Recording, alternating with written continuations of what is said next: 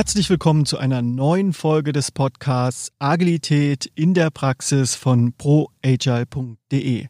Mein Name ist Christian Müller und ich freue mich, dass du wieder mit dabei bist. Ja, und heute ist bei mir der Holger Plaschke. Er ist 51 Jahre jung, lebt in Weimar und er ist der Entwicklungsleiter bei der Firma Jena Antriebstechnik. Mit ihm werde ich mich darüber unterhalten, wie er das Thema Agilität aus Führungsperspektive betrachtet und wie sein Weg in Richtung Führung war und warum er als Entwicklungsleiter von Anfang an darauf gesetzt hat, auch seine Mannschaft mit dem Thema Agilität vertraut zu machen. Ich wünsche dir ganz viel Spaß beim Zuhören.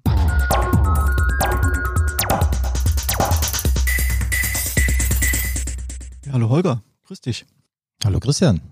Freue mich hier zu sein. Was verstehst du denn unter erfolgreicher Führung? Grundsätzlich ist Führung für mich ähm, das Vertrauen äh, in die Mannschaft zu geben, wirklich den Experten in ihre Tätigkeit zu vertrauen, äh, mich um die Rahmenbedingungen zu kümmern, dass Mitarbeitende in einer Firma bestmöglich äh, ihren Job erledigen können letzten Endes, äh, ihrer speziellen Aufgabe nachgehen können, äh, den Themengebieten, in denen sie zu Hause sind, äh, tätig sein zu können. Und ähm, Führung heißt für mich auch diesem Team, äh, dem ich als Führungskraft quasi äh, zugeordnet bin, eine Strategie zu geben, eine, eine Vision sozusagen, ein, ein Ziel, was in der Zukunft liegt, äh, zu geben, an denen sie sich auch orientieren können. Ähm, nichts habe ich äh, in meiner Vergangenheit teilweise auch mehr vermisst, als an einem Ziel arbeiten zu können, was man dann wieder runterbrechen kann auf kleinere äh, Unterziele oder Aufgaben. Das war mir schon immer wichtig und äh, ja, ich hoffe einfach, dass ich das weitestgehend auch jetzt in, in meiner aktuellen Tätigkeit umsetzen kann. Apropos Vergangenheit, also wir haben uns ja vor ungefähr sechs Jahren kennengelernt. Da hast du noch als Projektleiter bei einem großen Industriekonzern gearbeitet und ich bin damals dazugekommen als Agile Coach, sollte euch dabei helfen, die agilen Arbeitsweisen kennenzulernen und anzuwenden. Also du warst damals noch Projektleiter, was ja auch eine Führungsrolle ist.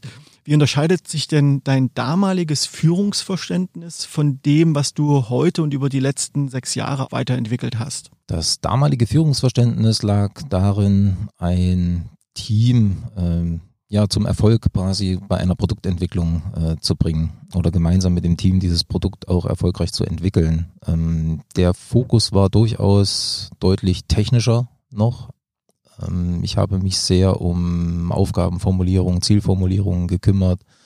Das war so mein täglich Brot, was ich dort zu erledigen hatte.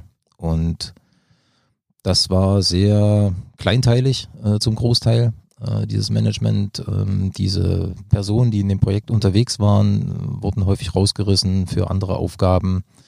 Ähm, man musste sich dann immer wieder kümmern, dass das Projekt mit im Team bestmöglich ausstaffiert war mit, mit Spezialisten, äh, die dafür erforderlich waren. Also ja, sehr viel Organisationsaufwand letzten Endes als Projektleiter und eben dann noch diese, der, der Versuch, quasi technisch dort immer auf dem, auf dem besten Stand zu sein, um mitreden zu können in Diskussionen und, und optimale Wege äh, abzuwägen. Also der Name Projektmanager sagt ja schon, du hast also sehr stark gemanagt, du hast Dinge kontrolliert, ähm, teilweise angewiesen, hast also Vorgaben gemacht und hast die Umsetzung kontrolliert. Und dann hast du ja meines Wissens nach auch eine Ausbildung zum Agile Coach gemacht. Ähm, wie war das damals für dich? Was hat es mit dir gemacht? Vor allen Dingen auch diese anderen Paradigmen kennenzulernen. Wie hat sich das für dich angefühlt? Das hat sich für mich sehr gut angefühlt. Ich habe diese Ausbildung damals gemacht, weil in dem Unternehmen ähm, agil äh, jeder anders gesehen hat. Äh, jeder hat dort andere Eigenschaften rein interpretiert. Äh, manchmal haben die Leute völlig unterschiedlich äh, davon geredet und ich habe meinen damaligen Vorgesetzten gefragt, ob es nicht sinnvoll wäre, dort mal ein bisschen tiefer einzusteigen. Und das war eine extreme Erweiterung sozusagen der Perspektiven und Sichtweisen, Einsichten teilweise auch über sich selbst. Man hat sehr viel über sich selbst gelernt.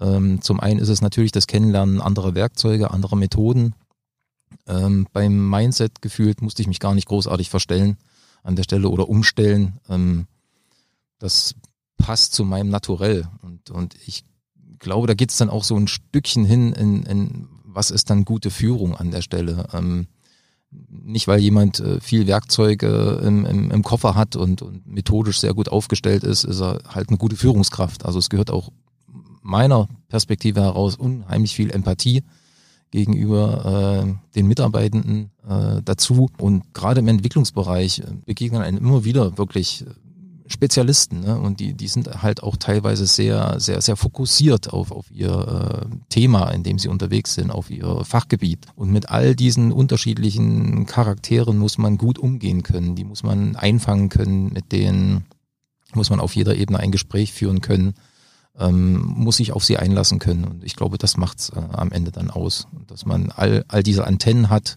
für die unterschiedlichen Sender, die, die einem so begegnen.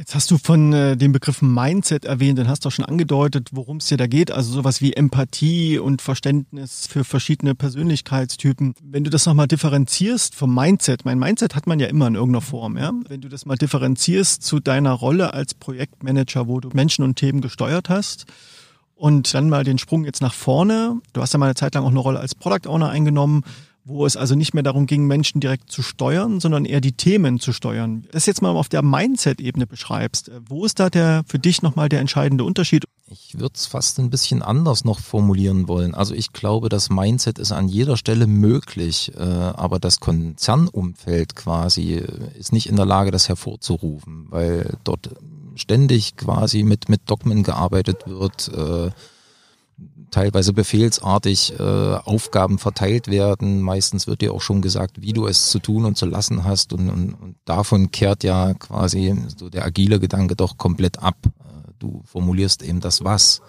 Und der Experte kümmert sich letzten Endes um das Wie. Und dort hat er den entsprechenden Gestaltungsspielraum, den man ihm auch geben muss äh, an dieser Position. Und ich glaube, es liegt durchaus in meiner Natur, die, dieses Mindset ein Stück weit auch per se zu haben ähm, kann aber in, in bestimmten Umfeldern einfach nicht zum Tragen kommen. Und äh, man könnte auch sagen, Agilität ist so ein Stück weit Projektmanagement mit gesundem Menschenverstand. Also das, das trifft man so häufig an, diese Aussage, und, und, und das ist für mich sehr zutreffend. Also man kann auch im normalen Projektmanagement empathisch unterwegs sein. So, ähm, agil heißt eben noch mehr äh, zügig reagieren zu können, auch auf, auf Änderungen, nicht äh, prozessgläubig unterwegs zu sein, zu warten vielleicht, bis irgendeine Schiedsstelle mal einen Spruch getan hat oder bis äh, durch alle Hierarchiestufen durch äh, eine Entscheidung geprägt wurde, die dann die Hierarchieleiter wieder runterklettert äh, und dann gehen halt Tage einfach ins Land an der Stelle. Sondern dem Team einfach eben auch eine gewisse Eigenverantwortlichkeit zuzugestehen und äh, sie Entscheidungen treffen zu lassen. Und, dann ist es ein Stück weit gesunde Fehlerkultur, dass man eben Leute nicht dafür abstraft, wenn, wenn eine falsche Entscheidung getroffen wurde. Sehr wichtig und das hat man auch selber als Projektmanager oder Projektleiter gemerkt, ähm, wie selten eigentlich Wertschätzung dort zutage kommt. Äh, kritisiert wird immer gern, äh, liegt vielleicht auch ein Stück weit in der Natur der, der deutschen äh, Nation ähm, das gern kritisiert wird, äh, aber nicht konstruktiv kritisiert wird. Also es werden keine Lösungsmöglichkeiten aufgezeigt. Es wird erstmal gesagt, was nicht geht oder was schlecht war. Und, und wie gut äh, Mitarbeiter durch den Tag kommen können, wenn sie quasi ein konstruktives Feedback bekommen oder eben auch mal gelobt werden für teilweise auch Kleinigkeiten. Ähm, das wertet sie einfach auf an der Stelle und das gibt ihnen ein gutes Gefühl auch. Ich habe ja die Hypothese, dass das weniger die deutsche Kultur ist, die dazu führt, sondern dass das eher die jeweiligen Rahmenbedingungen sind, innerhalb dessen gearbeitet wird. Weil die Anforderung an die Arbeitsergebnisse ist eben eine andere, wenn ich das äh, sozusagen statisch vorformuliere und dann statisch nur nachkontrolliere, ist es erfüllt oder nicht und sozusagen das drumherum ausblende. Aber was glaubst du nochmal ganz konkret? Warum ist es so schwierig, für Führungskräfte zu loben oder Anerkennung auszusprechen? Oder was glaubst du, was verhindert das? Also ich denke, es ist, ist auch eine Frage, wie Führungskräfte selber Wertschätzung und, und Respekt äh, erleben, wiederum in ihren Kreisen oder in den, in den höheren Hierarchiestufen. Ähm, wenn natürlich per Order Mufti äh, immer Aufträge erteilt werden und äh, kontrolliert wird, quasi im Sinne, machst du das auch richtig? Ähm, das, das ist ja nicht zielführend und das vermittelt auch den Führungskräften selbst nicht keine Form der Wertschätzung oder und erst recht keine Form des Vertrauens in, die, in die Tätigkeit der Führungskraft. Insofern könnte ich mir vorstellen, dass, dass dann einfach der Gedanke auch nicht reift. Äh, ich muss es bei den mir zugeordneten äh, Personen, Mitarbeitenden anders machen. Und dann bedingt eben tatsächlich die Arbeitsumgebung oder die Rahmenbedingungen der Führungskraft auch die Rahmenbedingungen der, der Mitarbeitenden unter dieser Führungskraft. Ich, ich versuche das anders. Ich habe auch einen gewissen Freiraum jetzt in meiner Tätigkeit. Ich habe, glaube ich, einen, einen sehr großen Vertrauensvorschuss und auch ein generelles Vertrauen von, von meinem Geschäftsführer. Äh, die Hierarchiestufen in, in der Jena Antriebstechnik sind auch nicht so extrem ausgeprägt natürlich wie im Konzern. Also könnte man sagen, um das zu ändern, müsste man eigentlich oben anfangen mit dem Thema. Absolut. Das äh, trifft quasi den Nagel auf den Kopf.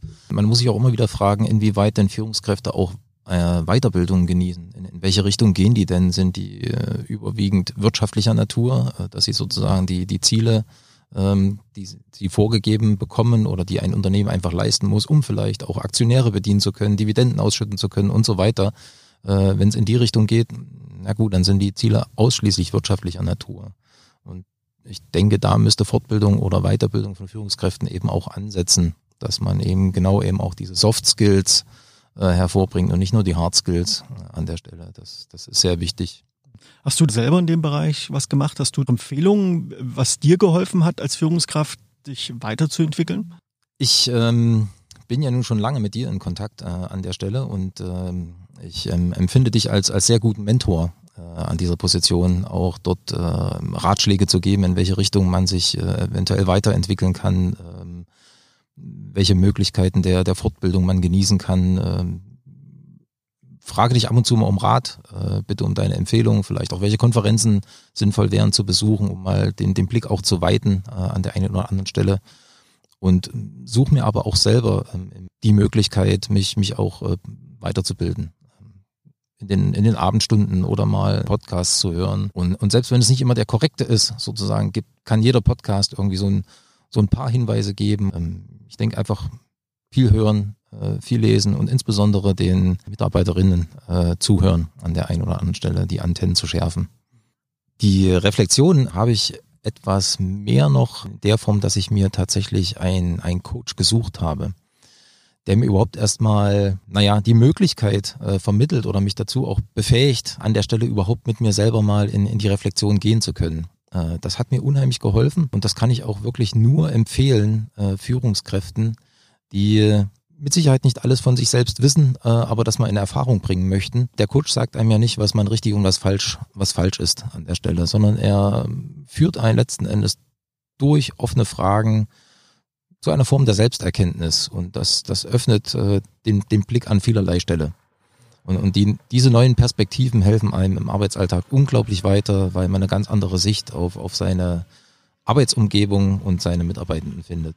Das braucht ja vor allen Dingen Zeit und Ruhe auch ein Stück weit, das machen zu können. Wie schaffst du dir Zeit für Weiterbildung, für Lernen, für Reflexion? Also der Punkt Reflexion ist, ist enorm wichtig. Ich äh, schaffe mir teilweise die Zeit, wenn ich mit dem Fahrrad zwischen meinem Wohnort äh, und, und dem Arbeitsort unterwegs bin, dann habe ich immer pro Weg eine Stunde Zeit, wirklich mal gut zu reflektieren, um vielleicht auch zu erkennen, ah, die Mühle beginnt langsam wieder äh, zu straff zu laufen äh, ich sollte mich mal wieder ein Stück rausnehmen und, und, vielleicht mal eine Konferenz besuchen oder, oder auch mal wieder ein anderes Papier lesen. Ähm, vielleicht auch einfach mal wieder mit meinen äh, Führungskräften, was dann die Teamleiter sind, äh, ein, ein, Gespräch zu machen, ein intensiveres. So, ähm, das sind dann eigentlich schon meine, meine Trigger, die, die ich mir versuche, über die Selbstreflexion zu setzen. Als du dann das eine Unternehmen verlassen hast und in das jetzige Unternehmen zu wechseln, du hast ja da von Anfang an relativ klar einen Kompass ausgerichtet in Richtung, lasst uns versuchen, agiler zu arbeiten. Warum hast du das getan? Also was war da der Beweggrund? Was hast du vorgefunden? Der Beweggrund äh, war letzten Endes auch das Feedback, was aus den beiden Pilotteams kam, die ich bei dem anderen Konzern quasi in, in die Agilität mit mir gemeinsam geführt habe. Ähm, das waren so positive Rückmeldungen zu diesem Arbeitsmodus, zu dem Kommunikationsmodus, den man äh, dort gepflegt hat. Äh, auch die Reviews oder Ergebnispräsentationen, äh, welche Form dort ja quasi an den Tag gelegt wurde, wie gut eben auch konstruktives Feedback und Fehlerkultur dort ausgearbeitet wurden. Das hat mir eindeutig das Indiz gegeben, wie ich zukünftig in dem Entwicklungsbereich, für den ich zuständig bin, arbeiten möchte. Und das ist aber mehr die sanfte Methode, mit der ich versuche, quasi Agilität in das Unternehmen auch äh, hineinzutragen ich sage jetzt nicht, äh, wir stülpen jetzt das neue Dogma Scrum äh, auf Softwareentwicklungs- oder Hardwareentwicklungsprozesse auf. Wohl wissen, dass es erst recht bei der Hardwareentwicklung an der einen oder anderen Stelle frühzeitig zu Konflikten kommt, äh, weil man vielleicht lange Wartezeiten bei Teilebestellungen etc. hat. Gegensatz zur Software, wo man wunderbar mit diesem äh, Sprint-Modus arbeiten kann. Ähm, sondern ich habe viele Mitarbeitende zu dir in die Schulung letzten Endes auch geschickt, weil ich, weil ich weiß um die Qualität der Schulung an der Stelle. Wir haben Scrum Master ausgebildet, wir haben Product Owner ausgebildet. Ich mache das auch nach wie vor noch. Ähm, parallel äh, kommen immer wieder neue auch dazu weil ich einfach möchte, dass sie zumindest erfahren, welche Möglichkeiten es gibt und welche Chancen sich bieten, wenn man auf die eine oder andere Weise quasi seine, seinen Arbeitsalltag äh, ausprägt. Und das Erkennen sozusagen bei anderen oder eine Einsicht äh, zu erlangen bei anderen ist ein ganz anderer Weg, als zu sagen, und wir machen ab morgen bitte Scrum. So, ähm, dann ist es auch wieder nur ein anderes Dogma wie Lean oder 5S oder wie auch immer diese Methoden dann eben heißen, die man einführt. Und so habe ich aber Stück für Stück eben Protagonisten gewonnen, ähm, viele an der Zahl. Ähm, es gibt nach wie vor die, die Kritiker, die auch immer wieder Schwachstellen erkennen an, an diesem Arbeitsmodus, natürlich.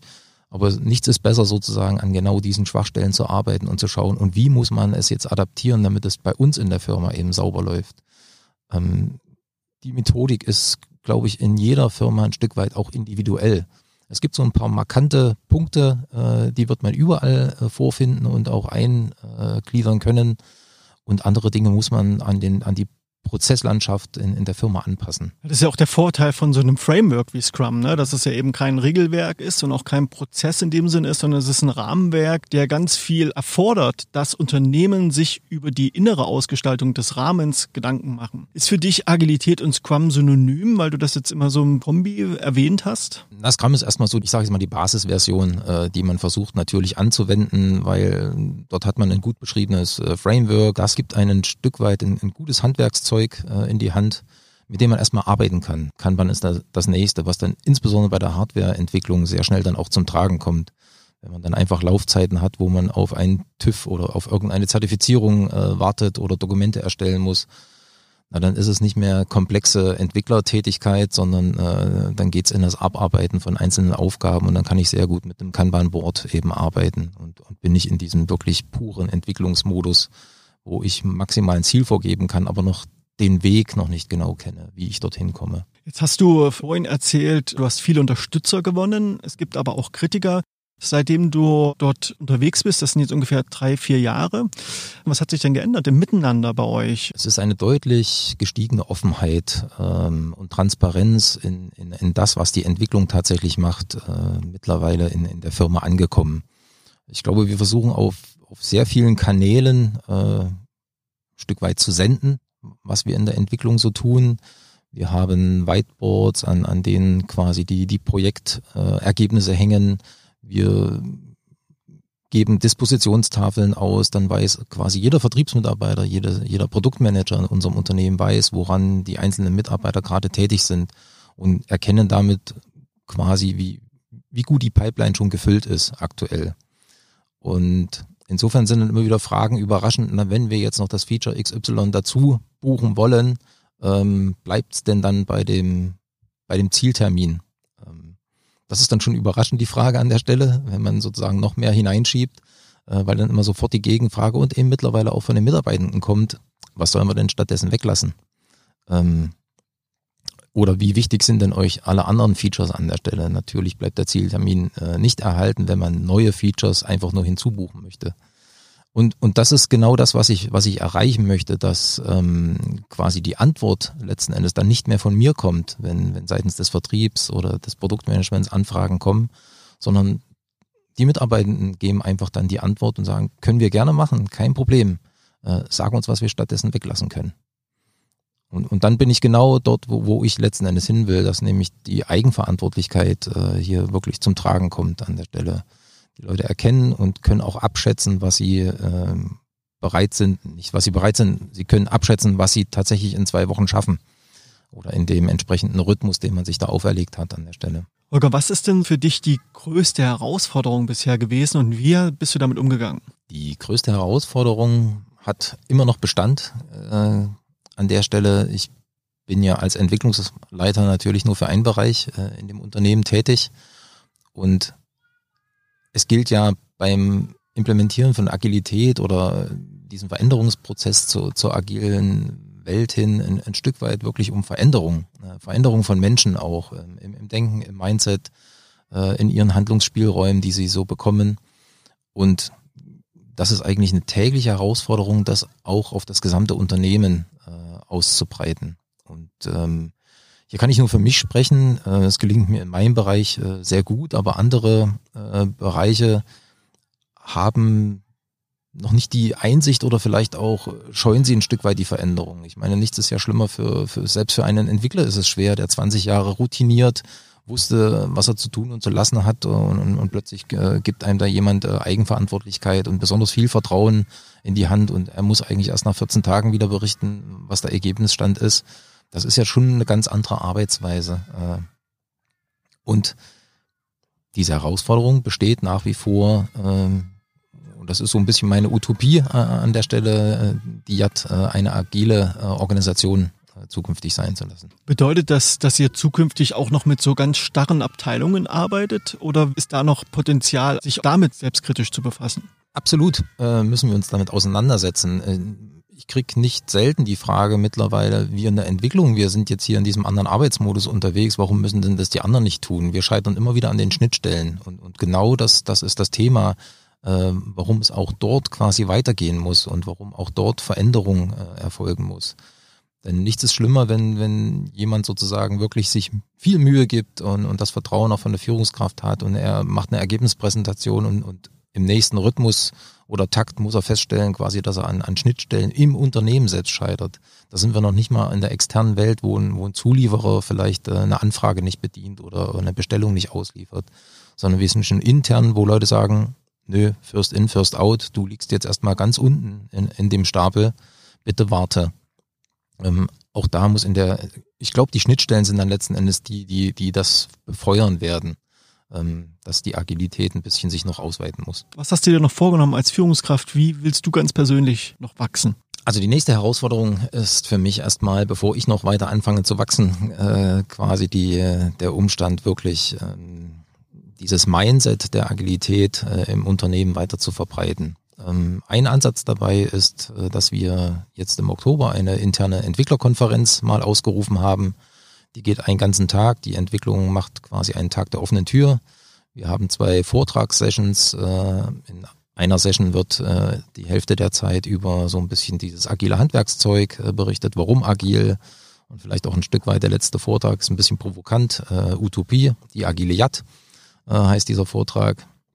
Und ähm, dort wollen wir mal ein bisschen, naja, quasi Theorie, aber auch Best Practice, was, glaube ich, besonders interessant ist. Also an welcher Stelle hat uns genau diese Art und Weise der Arbeit äh, weitergeholfen, schneller zum Ziel geführt, ähm, kommunik äh, kommunikativer sein lassen oder einem Kunden frühzeitig eine Rückmeldung zu geben.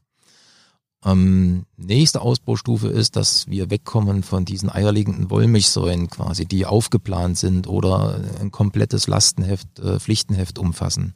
Mehr hin zum Gedanken, wie kann ich denn selbst aus diesen äh, umfangreichen Pflichtenheften ein, ein, eine Inkrementserie sozusagen erstellen? Wie kann ich mich Stück für Stück in einem Produkt nach vorne hangeln oder nach vorn bewegen?